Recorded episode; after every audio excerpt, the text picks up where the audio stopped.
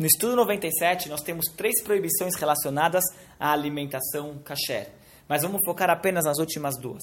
Primeiro, ele traz na proibição 180, não comer nevelá.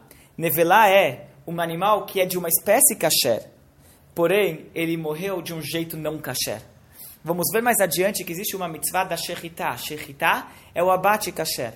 Em outras palavras, não basta o animal ser de uma espécie kasher, o abate dele também tem um jeito determinado pela Torá, um jeito correto de se fazer o abate, que é a shechitá. Se o animal morreu de qualquer outro jeito que não a shechitá, que não o abate kasher, ele entra na categoria de nevelá e não podemos consumir sua carne. Depois nós temos a proibição de não comer a carne de um boi apedrejado. Isso acontecia na seguinte situação.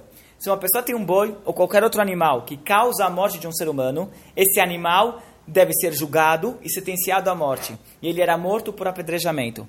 Obviamente, o apedrejamento não é a shechitá, não é o abate kasher que libera a carne para o consumo. Porém, se depois da sentença, antes da execução da pena, alguém foi e fez uma shechitá, um abate kasher nesse animal, não podemos consumir a sua carne, e essa é a proibição que estamos estudando aqui.